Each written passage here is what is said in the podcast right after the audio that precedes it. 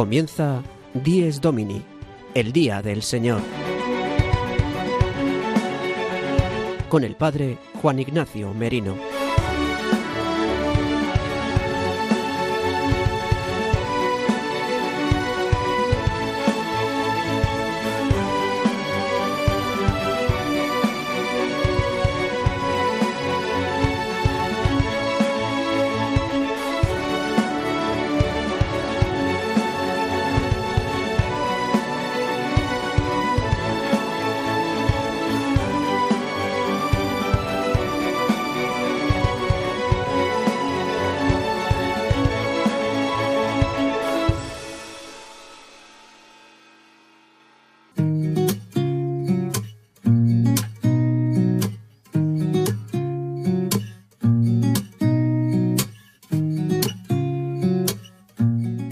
Buenos días, queridos amigos de Radio María.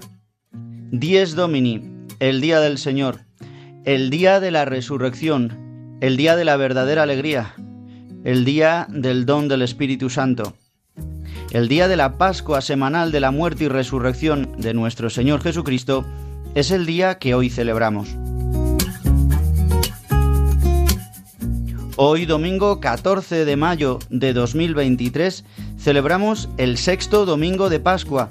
Continuamos en este tiempo pascual, ya en esta penúltima semana, donde en el programa de hoy de 10 Domini, siendo ahora mismo las 8 y 2 minutos de la mañana y una hora menos si nos escucháis desde Canarias, vamos a, a centrarnos en este gran día, el Día del Señor. Y por excelencia queremos recordar que hoy seguimos celebrando la Pascua. Si alguno ha dejado llevarse por la tristeza, por el aburrimiento, por el pecado, yo le invito a que pueda dejarse llevar por la alegría que nos trae Cristo. Por eso, queridos amigos, en la edición de este programa de Dies Domini, el que os habla el Padre Juan Ignacio Merino y todo nuestro equipo, queremos desearos un feliz domingo. Para eso, quiero que escuchéis primero a Sara de Miguel que nos cuenta de qué manera podéis escuchar nuestro programa y cómo podéis poneros en contacto con todos nosotros. Echamos de menos vuestros mails. Queremos que nos escribáis, así que atended de qué manera podéis contactar.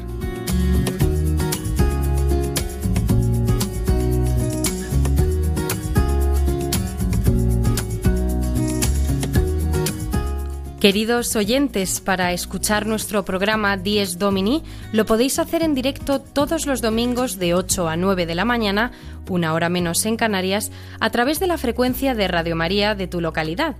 También podéis escucharlo una vez emitido en los podcasts de Radio María en la web radiomaria.es, buscando en la parrilla nuestro programa Dies Domini. Descárgatelo y escúchalo cuando quieras. Además, podréis escucharlo a través de las plataformas digitales Spotify, Apple Podcast y Google Podcast, suscribiéndoos para escucharlo todas las semanas. Si queréis poneros en contacto con nosotros, podéis hacerlo a través del correo electrónico diesdomini@radiomaria.es. Repito, diesdomini@radiomaria.es, al cual podéis enviarnos preguntas, sugerencias o cualquier comentario. Feliz día del Señor.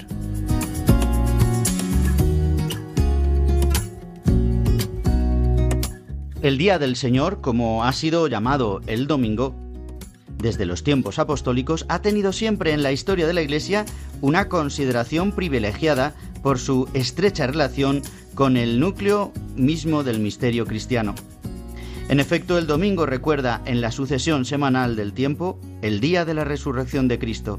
Es la Pascua de la semana en la que se celebra la victoria de Cristo sobre el pecado y la muerte, la realización en él de la primera creación y el inicio de la nueva creación. Así nos habla el número uno de Dies Domini, esta carta apostólica de San Juan Pablo II que lleva por título nuestro programa. Pues sin más, queridos amigos, para entrar en este Día del Señor, os dejo con el sumario de hoy, domingo 14 de mayo de 2023.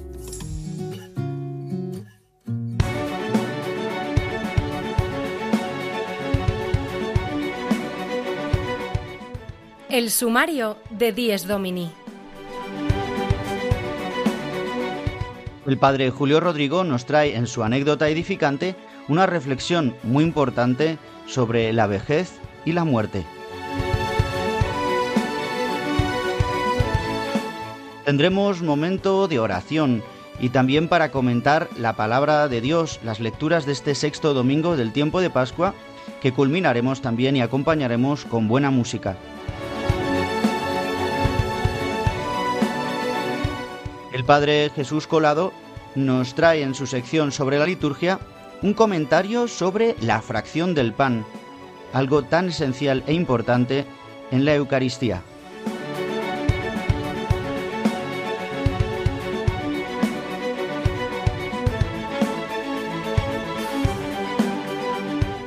Y en este sexto domingo de Pascua, la Iglesia en España celebra la Pascua del Enfermo. Por eso hoy entrevistaremos al padre Francisco Javier Iglesias Casanova, capellán de un gran hospital público de Madrid.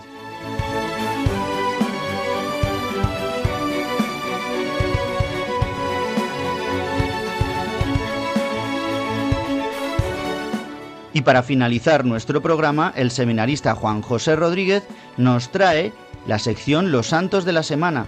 Nos recuerda sobre todo a San Isidro Labrador, patrón de Madrid, que celebraremos mañana.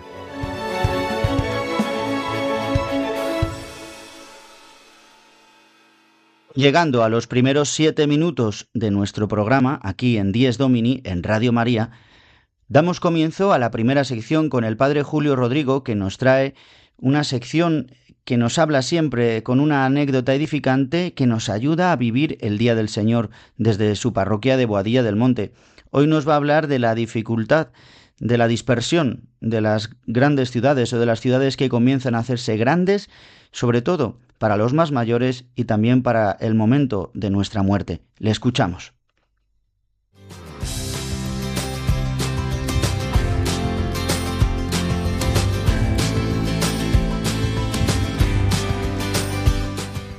El domingo desde mi parroquia, una sección realizada por el padre Julio Rodrigo.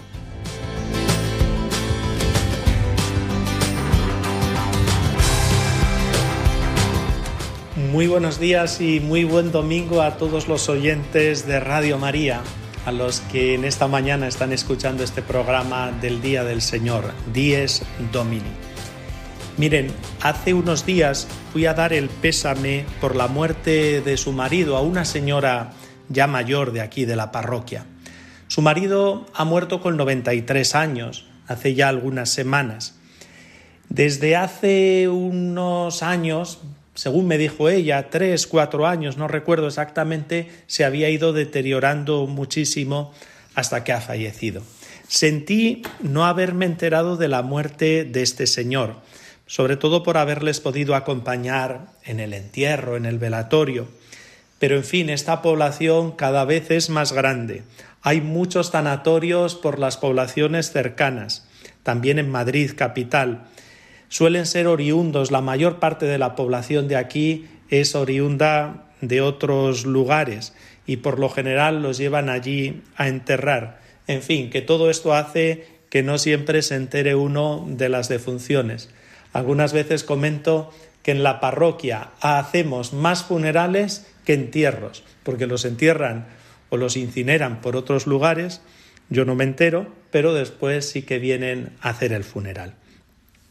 En fin, yo cuando me enteré, pues fui a la casa y estuve un ratito con esta señora, con la viuda, y me ofrecí a hacer una misa por el eterno descanso de este señor cuando ellos quieran. Y lo que me gustó, que es lo que hoy les quiero comentar, fue la conversación con ella, porque ella me dijo que había vivido siempre muy unida a su marido. Desde jovencito se habían conocido, se habían casado, más de 60 años de matrimonio, creo que me dijo, han estado unidos. De hecho, me contó algo que me gustó especialmente, porque cuando se casó, este hombre tenía un trabajo muy exitoso, ganaba mucho dinero, pero era un trabajo que le suponía estar mucho tiempo fuera de casa. Y que en un momento ella le dijo, oye, que yo te quiero a ti, no quiero tanto el dinero que traes a casa. Porque ella sentía como ese pesar que pasasen las semanas y algunas veces hasta los meses, porque el trabajo suponía viajes, que no le veía a su marido. Y que él reflexionó y cambió de trabajo. Bajaron de nivel económico, pero estaban más tiempo juntos, aunque el anterior trabajo que tenía este exitoso era de tradición familiar, era su padre el que le había introducido en él, pero no le importó dejarlo para estar más tiempo con su mujer y con sus hijos. Me pareció precioso. También me contó que en el periodo de la jubilación y de la ancianidad, al estar más tiempo juntos, que se había fortalecido aún más la relación entre ellos, hasta tal punto que prácticamente todo lo hacían juntos, con paz y serenidad. Ella le había cuidado hasta el final, y eso que ella también es ya mayor, pero Dios la dio fuerza para cuidarle hasta el último momento, y que ahora solo le pedía a Dios que la llevase junto a su marido. Me lo repitió varias veces. Yo, Padre, ya todo lo tengo hecho en la vida. Yo lo que quiero es que el Señor se acuerde de mí pronto y me lleve junto a mi marido, al cielo con él. Me pareció, créanme, preciosa la conversación. Es más, me emocioné en muchos momentos, porque vi un bonito ejemplo de lo que es un matrimonio unido, entregándose el uno al otro hasta el final.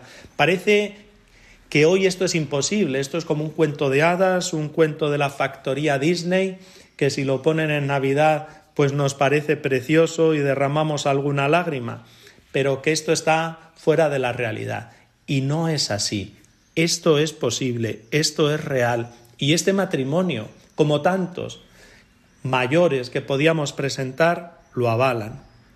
Amándose así, manifiestan la belleza y la grandeza del amor de Dios y manifiestan la belleza y la grandeza del matrimonio cristiano que hay que ponerlo de relieve tanto en este contexto social en el que vivimos. Nada más que les deseo un feliz domingo y nos volvemos a escuchar la semana que viene. El domingo desde mi parroquia, una sección realizada por el padre Julio Rodrigo.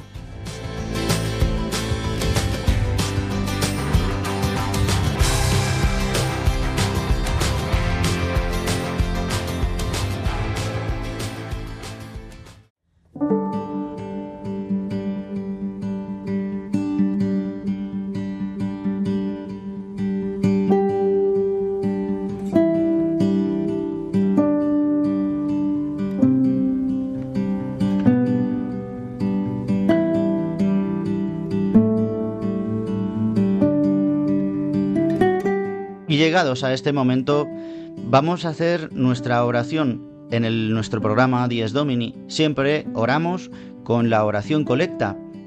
Os recuerdo que es la oración que el presidente realiza al iniciar la Santa Eucaristía. Después del acto penitencial, después de la proclamación o el canto del Gloria, viene la oración con la que recoge el presidente la oración de toda la asamblea, convocándoles así a todos a vivir en un mismo espíritu y a escuchar la palabra de Dios. Dice así la oración colecta de este sexto domingo de Pascua.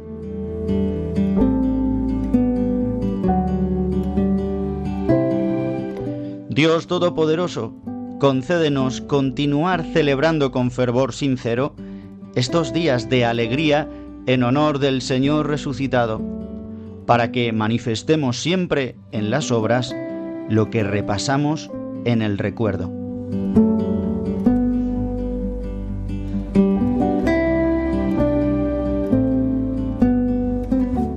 Pues queridos amigos de Radio María, le pedimos hoy a Dios que nos ayude a vivir en nuestra vida cotidiana, en nuestras obras, lo que rememoramos. Aparece aquí el término memorial detrás de esta traducción. El memorial de la salvación. Ya para los hebreos el memorial era un poquito algo más que solamente recordar. Para ellos era traer al corazón, no solamente a la memoria intelectiva, sino al corazón, volver a revivir, volver a degustar. Para nosotros mucho más la Eucaristía, porque es sacramento, en el que no solamente lo traemos al corazón, sino que se realiza, se actualiza el misterio pascual de Cristo se realizó una vez para siempre, pero se actualiza cada vez que celebramos la Eucaristía. Haced esto cada vez que os recordáis de mí, ¿no? Hacedlo en conmemoración mía, nos dijo el Señor. Pues le pedimos al Señor que esto que recordamos o esto que vivimos, es decir, el misterio pascual en la Eucaristía, lo llevemos a nuestra vida, es decir, que seamos hombres y mujeres eucaristizados, que llevemos a la plenitud lo que hemos recibido en el bautismo, el ser introducidos en la muerte y la resurrección de Jesucristo. Pues que así sea para todos nosotros en este domingo 14 de mayo.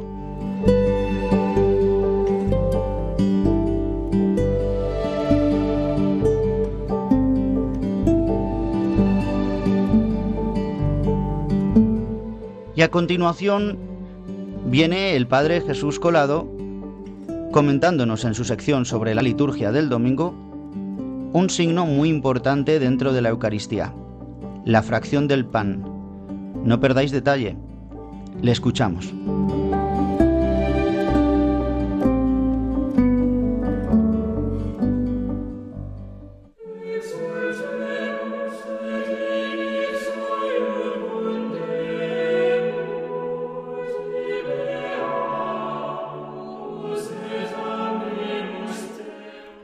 La liturgia del domingo con el Padre Jesús Colado.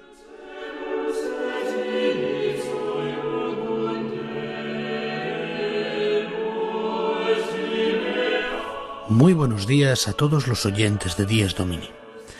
En este tiempo de Pascua, en este mes de mayo e incluso un poco más adelante, que solemos encontrarnos con bastante frecuencia en muchas parroquias en la celebración de las primeras comuniones, eh, quiero que hoy nos detengamos un momentito sobre uno de los gestos que se hacen durante la Eucaristía precisamente antes de la comunión. Hablo de la fracción del pan. Este gesto es un gesto que no es eh, simplemente una cuestión práctica, digamos, para dividir un pan para poder distribuirlo entre más personas, sino que de hecho es un gesto primordial de toda la eh, liturgia eucarística. Y es así por dos motivos fundamentales.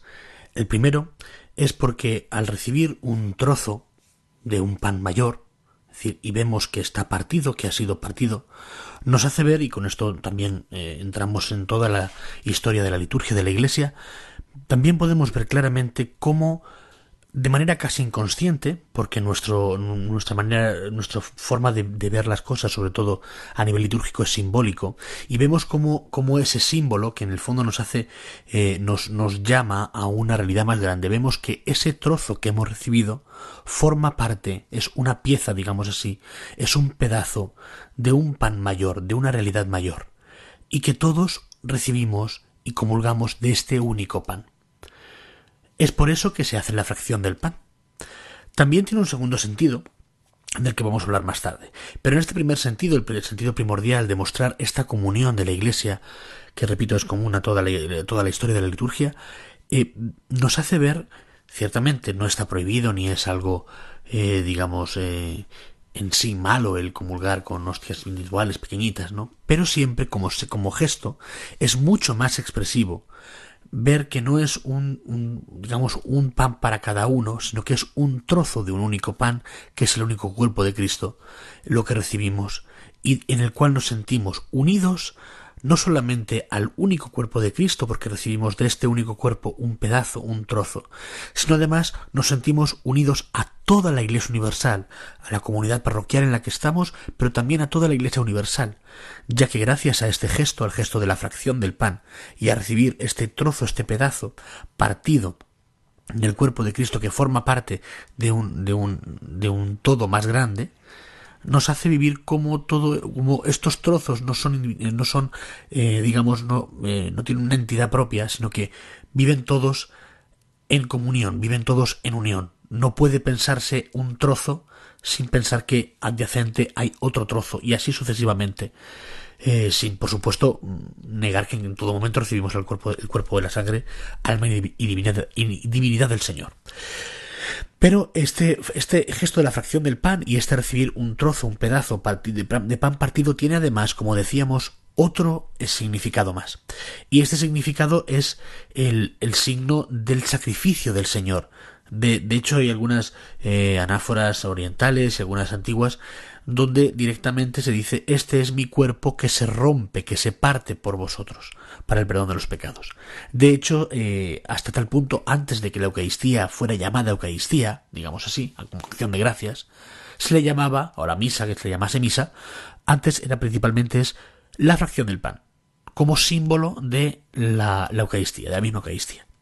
Entonces, vemos aquí cómo es tan fuerte este simbolismo y por eso le invito a todos nuestros oyentes a que cuando vean cómo el sacerdote en ese momento está partiendo el pan, no lo vea como una cosa práctica, ni lo vea como no, no, sino que vea que en ese mismo momento, y también en el momento de la comunión, al recibir este trozo de pan partido, podemos ver cómo Cristo se ha partido por nosotros, ha sido, em, ha sido roto, digamos, por nosotros, para darnos esta vida nueva, y además Gracias a este pan partido, a este pan roto, a este pan que se nos distribuye, podemos ver cómo entramos en comunión, por eso se llama comunión, con el mismo Jesucristo y también con toda la Iglesia, con todos aquellos que hemos sido hechos hijos del Padre en adopción por el sacrificio de Jesucristo.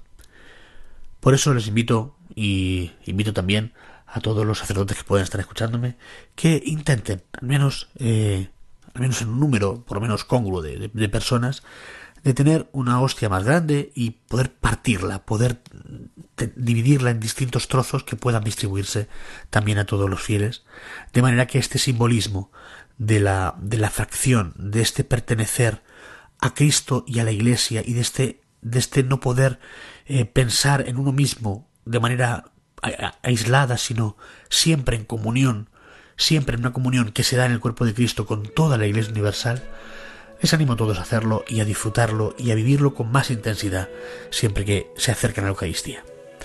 Que tengan todos un muy buen domingo. La liturgia del domingo con el Padre Jesús Colado.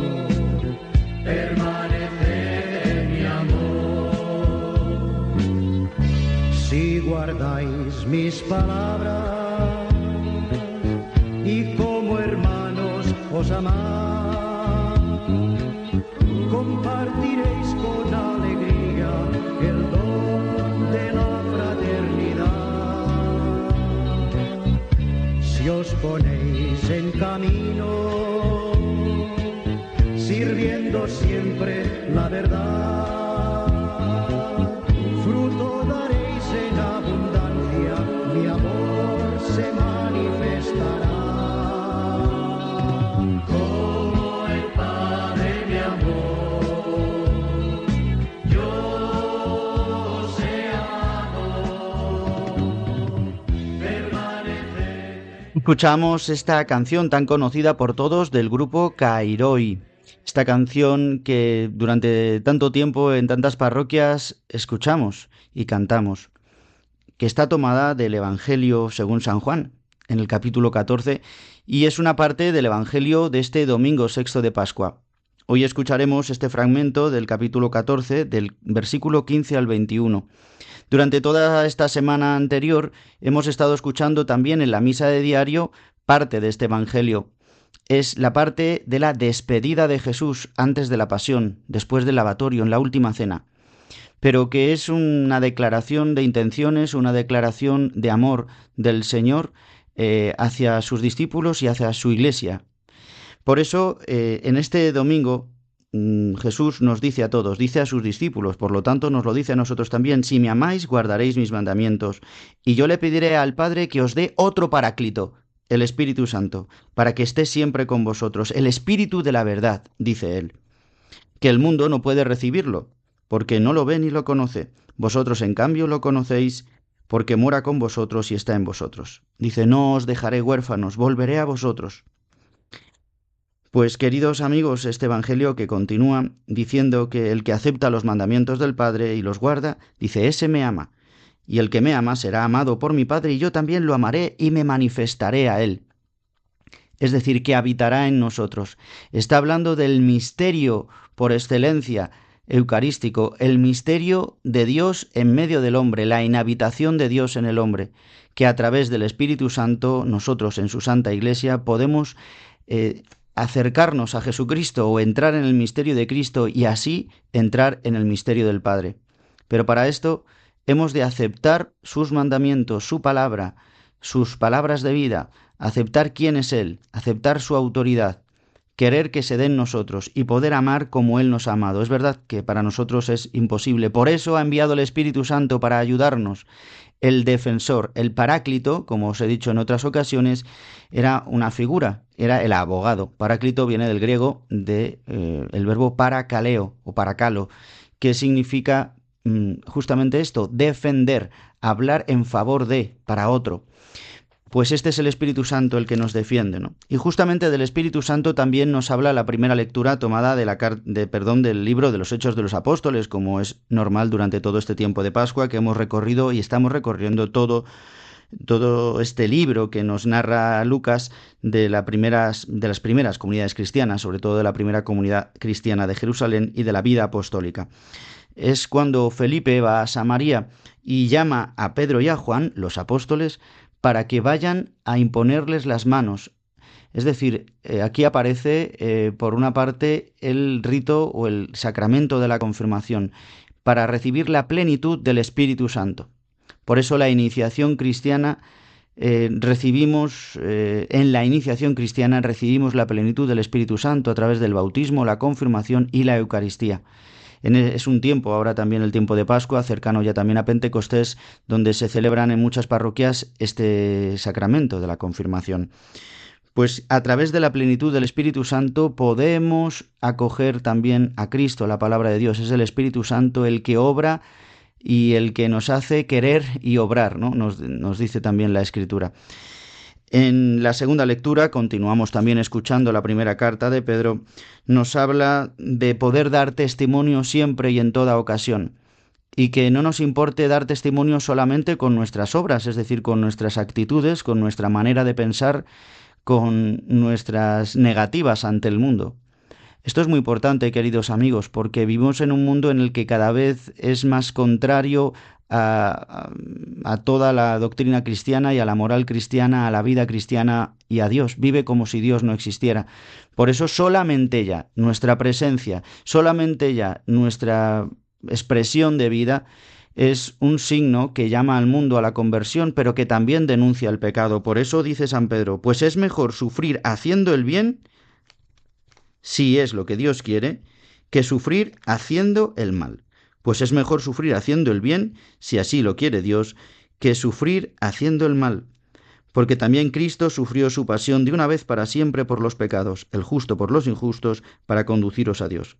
Muertos en la carne, pero vivificados en el Espíritu. Este es el don maravilloso que nos ha dejado Cristo en su Iglesia. Por eso se nos ha capacitado para poder amar como Dios nos ama, por el Espíritu Santo y es en la Eucaristía Dominical donde podemos recibir este don maravilloso de renovar este don del amor, el don del Espíritu Santo, renovar en nosotros la salvación que se nos ha dado en Cristo Jesús y acogerla, acoger el juicio de Dios de nuestros pecados, es decir, acoger su misericordia para poder ser instrumentos de Dios. Pues hermanos, queridos amigos de Radio María, acojamos este don, acojamos el Espíritu Santo. No estamos huérfanos, tenemos al Espíritu que nos dice a nuestro Espíritu que Cristo ha resucitado, que ha vencido la muerte y nos devuelve la alegría. pues en este tiempo de Pascua, donde también tenemos en cuenta a María, en este tiempo, en este mes maravilloso de la Virgen María, también para nuestra radio con la Maratón, quiero que escuchemos ahora esta canción de Atenas que acaba de publicar hace unos días. Eh, es una canción, es un cover, es una eh, versión de Junto a ti María pues junto a María podemos vivir, porque María, que fue es templo del Espíritu Santo, templo por excelencia, arca perfumadísima, como dijo eh, Romano el Meloda, María nos puede llevar al Espíritu Santo a través de su mediación. Escuchemos esta canción y pidámosle que ella esté con nosotros para poder escuchar siempre a su Hijo Jesús.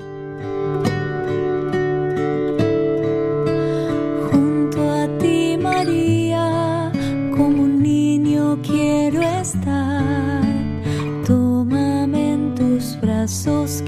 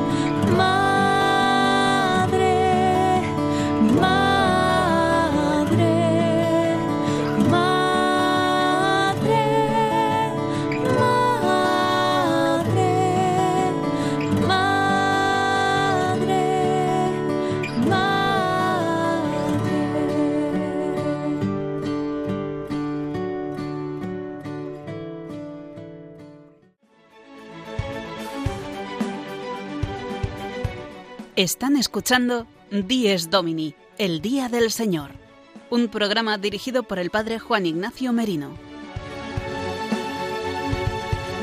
Y hoy, 14 de mayo, aquí en Radio María, continuamos con nuestra maratón después del día de ayer desde Fátima, desde Portugal, con el resto de, de los proyectos que se han desarrollado durante estos días grandes de la maratón en Radio María. Yo os invito a que escuchéis ahora eh, esta invitación que os hacemos a colaborar con la Radio de la Virgen económicamente y también con vuestra oración. La principal colaboradora de Jesucristo en su obra de salvación fue y sigue siendo María, madre suya y de la Iglesia, una madre que al ver el creciente extravío del hombre moderno ha intensificado su mediación misericordiosa en manifestaciones extraordinarias como las de la Medalla Milagrosa en París, el Santuario de Lourdes, las apariciones de Fátima o el Santuario de Quivejo en Ruanda.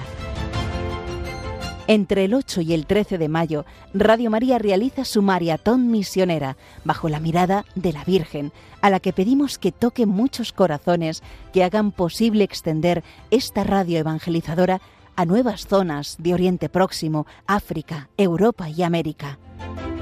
Esperamos contar un año más con tu oración, sacrificio, testimonio y donativo, que puedes realizar por varios caminos, de los que te informarán llamando al 91 822 8010. También puedes entrar en nuestra página web www.radiomaria.es. Allí verás los números de cuenta donde podrás realizar una transferencia bancaria o a través de pasarela de pago con tarjeta. También tenemos disponible el método de pago Bizum. Una vez hayas hecho tu donativo por cualquier cauce, no te olvides de llamar al 91 822 8010 para comunicar la cantidad ingresada, de manera que podamos conocer los objetivos que se van alcanzando. De la Milagrosa a Fátima, seamos con Radio María buscadores alegres de Dios.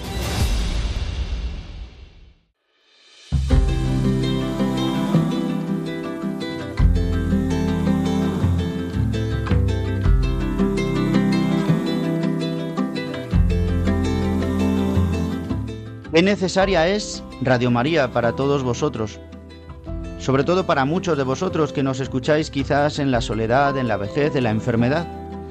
Pues justamente hoy, en este 14 de mayo, en este día domingo sexto de Pascua, la Iglesia en España celebra la Pascua del Enfermo, concluyendo así la campaña que se inició el 11 de febrero, el Día de la Virgen de Lourdes, con la Jornada del Enfermo a nivel mundial. El lema de este año es Déjate cautivar por su rostro desgastado, poniendo el foco en el cuidado de los más mayores. Como muchos de vosotros que nos escucháis desde vuestras casas, mayores que con Radio María os acompañamos. Por eso hoy queremos que nos acompañe, hemos tenido la oportunidad, que nos dé el testimonio un capellán de aquí, de un hospital de Madrid, de un gran hospital de Madrid, un hospital público. Pues tenemos ya enseguida al teléfono con nosotros a Francisco Javier Iglesias Casanova, que nos va a hablar sobre esta gran misión y esta tarea en este día de la Pascua del Enfermo.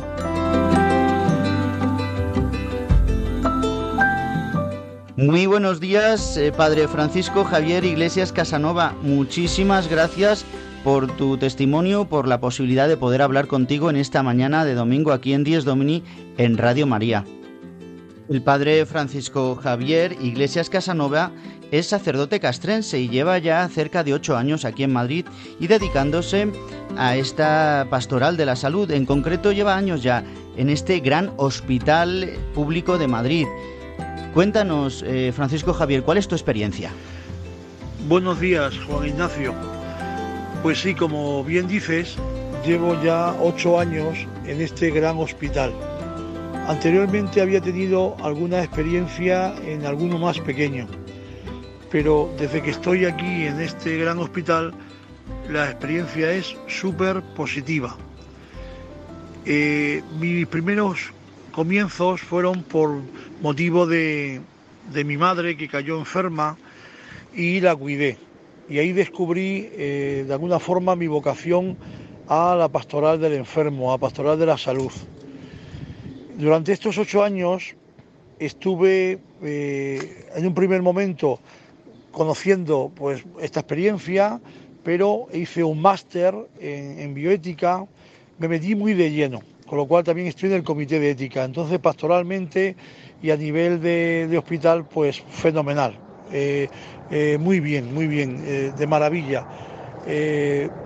Tenemos todos los meses el comité de ética, damos charlas. Mira, la próxima que tengo, el próximo miércoles, la doy sobre trasplantes. Pero ya te digo, eh, eh, he tenido una experiencia fabulosa en el sentido de que tenía que estar yo en el hospital durante la pandemia.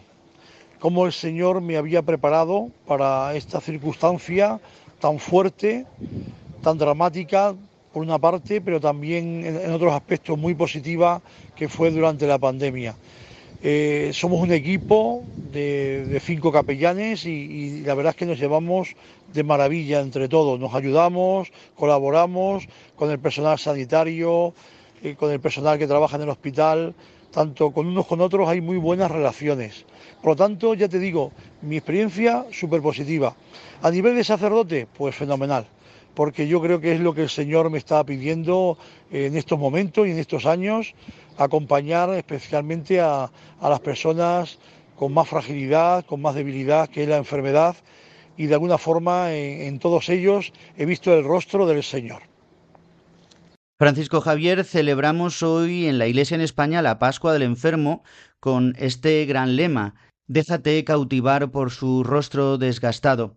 ¿Qué tiene de particular este año y de qué manera lo vives tú en este hospital a través de esta pastoral? La Pascua del Enfermo es el colofón al Día del Enfermo que se celebró el 11 de febrero día de Nuestra Señora de Lourdes. Y hoy es, ya digo, el colofón a este acontecimiento tan importante. Este año, eh, sobre todo con, el lema Deja que cautivar por tu rostro desgastado, bueno, me alegro muchísimo que se centre en los mayores, porque últimamente el Papa Francisco nos invitaba especialmente a cuidar a nuestros mayores. A mí me encanta estar con, las personas, con las personas mayores, me gusta cuidarlas, siempre que hay enfermos, pero sobre todo cuando son mayores, tengo muchísima delicadeza, muchísimo cariño, ellos que lo han dado todo por nosotros, pues bueno, pues yo intento pues animarles, eh, ellos además son muy receptivos, el cariño, el afecto que, le puedas, que les puedas transmitir, que le puedas comunicar, lo agradecen mucho. Son muy agradecidos las personas mayores. Por lo tanto, tanto en el hospital como cuando me encuentro en la calle o en otros ambientes donde también colaboro, pues siempre una dedicación especial hacia ellos. Ahora se está creando también en la, diócesis la mesa del mayor, con lo cual, bueno, todo va enfocado a este cuidado especial a nuestras personas mayores que con tanto cariño las tenemos que cuidar. Muchos de estos mayores nos escuchan ahora por Radio María aquí en Dies Domini y les acompañamos a través de la radio de la Virgen. Pues eh, Francisco Javier, dinos alguna cosa especial que vayáis a hacer en, en este día. Algo especial para este día, bueno, pues sobre todo que la unción de los enfermos la cuidaremos con, pues muy bien, sobre todo que todos los que lo deseen, bien porque son mayores, bien porque están enfermos, pues intentaremos eh, que reciban eh, hoy domingo la, unción de los enfermos. Ya sabéis que, que es un sacramento de vivos. Antes se llamaba extrema unción, era en los momentos últimos de la vida de las personas. Ahora no, ahora es un sacramento de vivos. ¿Cuántas veces nos piden eh, personas que se van a operar, incluso jóvenes, antes de, ir a la operación, pues nos piden sobre todo el, recibir la unción de enfermos. Así que ya digo, es un, es un sacramento de vivos y que hay que recordarlo, que nos da mucha fortaleza, nos anima muchísimo en el camino de la vida. Y también, bueno, para eso está también, para perdonar los pecados, pero, pero sobre todo que no, nos da mucha fortaleza espiritual en nuestro interior. Y Francisco Javier, ya para terminar, cuéntanos cómo es un poco el día a día de un capellán en un gran hospital en Madrid donde hay tantos pacientes.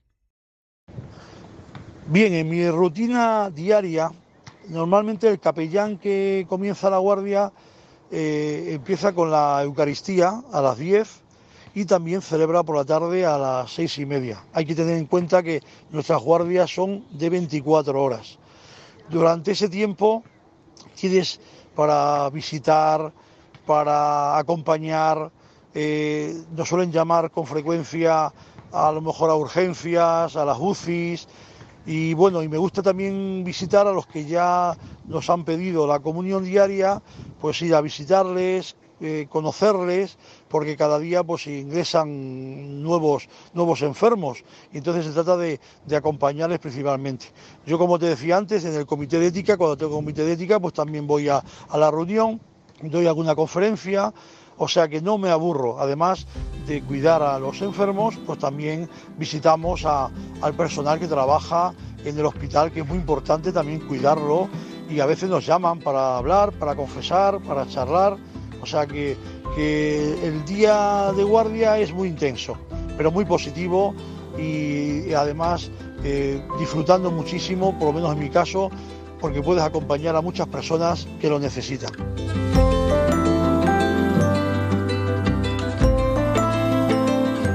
Pues Francisco Javier Iglesias Casanova, que es capellán de uno de los centros médicos, de uno de los hospitales más grandes de la Comunidad de Madrid, te agradecemos esta entrevista y el habernos hablado y haber hablado también de la tarea tan importante de la atención en los hospitales, de la atención religiosa.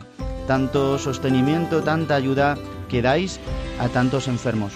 Muchas gracias y hasta otra ocasión. Buen domingo.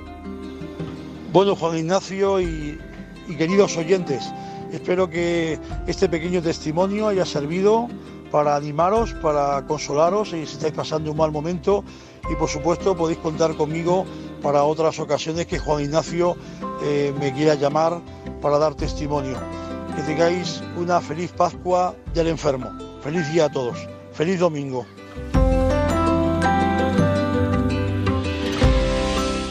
Pues agradecidos a tantos sacerdotes que aquí en Madrid, como en todas las diócesis de España, desarrollan esta tarea tan importante en la Iglesia, el cuidado de los enfermos.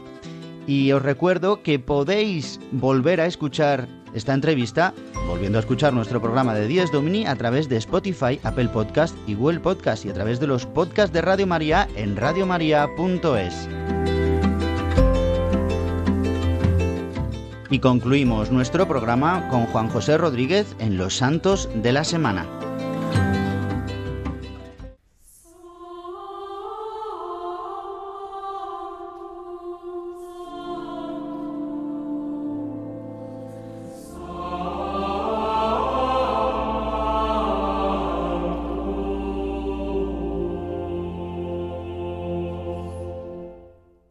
Los Santos de la Semana, con la colaboración de Juan José Rodríguez.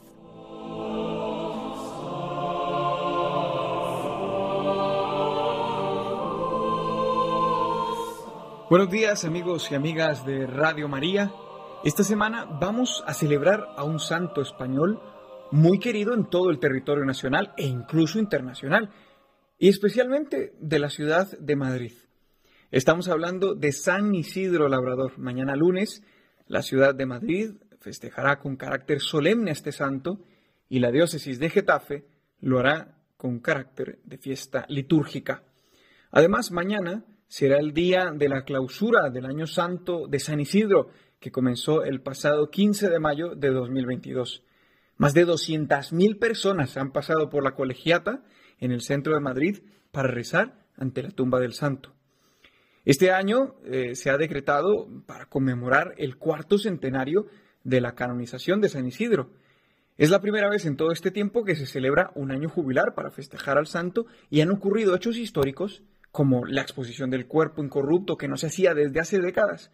El cuerpo del santo también estuvo sometido a un examen científico hecho por un TAC donde se han sacado consecuencias como que Isidro Labrador era un hombre de gran altura para la época que murió con 35 a 45 años de edad. También se han descubierto cosas totalmente inéditas, como su ascendencia del norte de África. De hecho, se ha estado exponiendo en la colegiata el busto que reconstruyeron forenses de la Universidad Complutense de Madrid y que dio la vuelta al país en las portadas de los medios de comunicación. San Isidro nació en el siglo XI en una familia humilde. Quedó huérfano a los 10 años y desde entonces empezó a trabajar en el campo. Años más tarde, contrajo matrimonio con María de la Cabeza, quien llegaría también a ser santa. San Isidro empezaba cada jornada asistiendo a misa muy temprano. Sin embargo, a veces, por ese motivo, se retrasaba un poco en llegar al campo a trabajar. Sin querer, despertó la cólera de varios de sus compañeros, quienes lo acusaron con el patrón de ser un holgazán el dueño de las tierras verificó que la acusación era cierta. El santo sí que solía retrasarse un poco, pero quedó impactado al ver que mientras Isidro no llegaba, los bueyes con los que trabajaba movían el arado como si él los estuviera guiando. Así corrió el rumor de que mientras Isidro estaba en misa, un ángel cubría su puesto en el campo. En otra ocasión fue acusado de trabajar menos que todos por andar rezando y quedarse mucho tiempo en el templo. Grande fue la lección que recibieron sus acusadores cuando se hizo el inventario. La parcela a cargo del santo produjo el doble que las demás. San Isidro murió en olor de santidad entre los 35 y 45 años. Es el patrono de los agricultores y de la ciudad de Madrid, donde mañana lunes, 15 de mayo, a las 10 de la mañana, se clausurará este año jubilar que ha traído tantas bendiciones. La celebración litúrgica tendrá un formulario musical propio que ha compuesto el actual maestro de la capilla de la Catedral de Roma, Marco Frisina.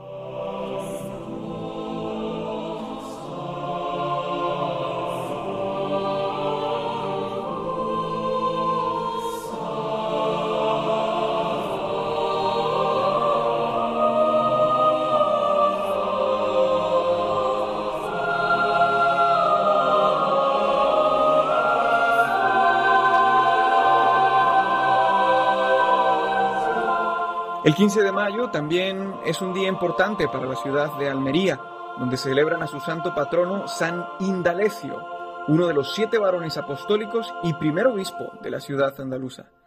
Este santo fue compañero de martirio de San Torcuato, primer obispo de la ciudad de Guadix, y cuya memoria también tiene lugar este lunes.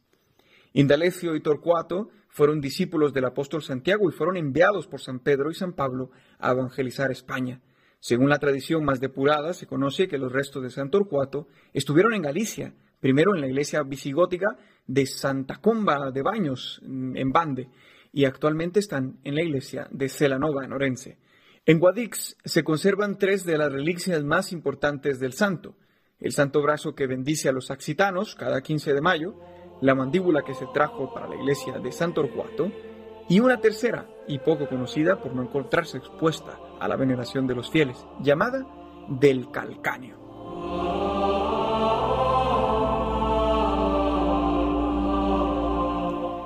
Esto es todo por hoy. Sigan en la sintonía de Radio María. Pidimos el Espíritu Santo, el don más preciado que Dios puede darnos.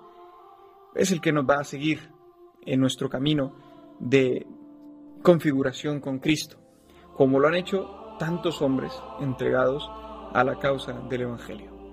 Un saludo de paz. Los Santos de la Semana, con la colaboración de Juan José Rodríguez.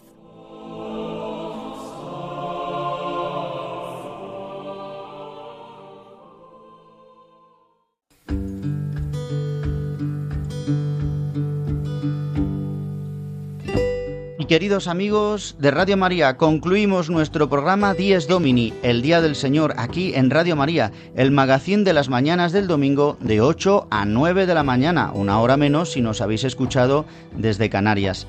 Estamos concluyendo ya nuestro programa y os remito a la programación de Radio María. Como os decía, podéis volver a escuchar nuestro programa a través de los podcasts en radiomaria.es o a través de otras plataformas como Spotify, Apple Podcast y Google Podcast. Hoy, en este sexto domingo del tiempo de Pascua, hemos rememorado la Pascua del Señor. Vivimos en este día de la alegría del resucitado para continuar en estas últimas dos semanas de Pascua que nos ponen ya enfrente de Pentecostés para recibir la efusión del Espíritu Santo. Y también en este domingo 14 de mayo, este sexto domingo de Pascua, la Iglesia celebra la Pascua del Enfermo, donde hemos hablado con un capellán que se dedica a la asistencia hospitalaria aquí en Madrid. Pues queridos amigos de Radio María, recordando solamente nuestro correo electrónico para que nos escribáis y nos contéis vuestra opinión, vuestras sugerencias y cómo vivís vosotros el domingo, os recuerdo el correo electrónico diesdomini arroba radiomaria.es diesdomini arroba radiomaria.es pues en este domingo del 14 de mayo de 2023 en este mes de la Virgen María en este tiempo pascual el que os habla el Padre Juan Ignacio Merino os desea un domingo lleno de la gracia de Dios lleno de la alegría lleno del descanso que paséis un precioso feliz domingo y hasta dentro de siete días.